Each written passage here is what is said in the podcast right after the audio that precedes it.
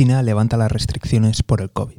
Muy buenas, te doy la bienvenida al podcast del economista José García. Como siempre, seguimiento y like. Hoy hablamos del levantamiento del confinamiento en Shanghái y en otras ciudades de China. Y es que verás, después del levantamiento de restricciones, un gran número de ciudadanos ha salido de viaje y otros están buscando trasladarse de manera permanente. Y no solamente estamos hablando de los expatriados que están buscando la forma de salir del país y buscar trabajo en otros países, sino que también los propios residentes se muestran bastante hartos y frustrados. Os invito a revisar las redes sociales para ver la información y lo que ha ido pasando. Desde el lado económico ha sido terrible, de hecho según las estadísticas oficiales del país, en Shanghái, una ciudad de más de 26 millones de habitantes, no se ha vendido un solo vehículo en estos dos meses de confinamiento. Y de cara al futuro, se espera que continúe la política de COVID-0. Por otro lado, se están abriendo centros de testeo de tal forma que permita tener a toda la población como muy lejos a 15 minutos andando de un centro de testeo masivo, para agilizar los procesos y continuar,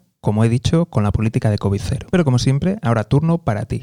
¿Crees que es la política adecuada? ¿Crees que tendrá impacto económico? ¿Crees que la gente lo resistirá? ¿O habrá protestas como ya las ha habido? Desde aquí estaremos muy atentos. Y si no te quieres perder nada, seguimiento y like. Nos vemos aquí en el podcast del economista José García. Un saludo y toda la suerte del mundo.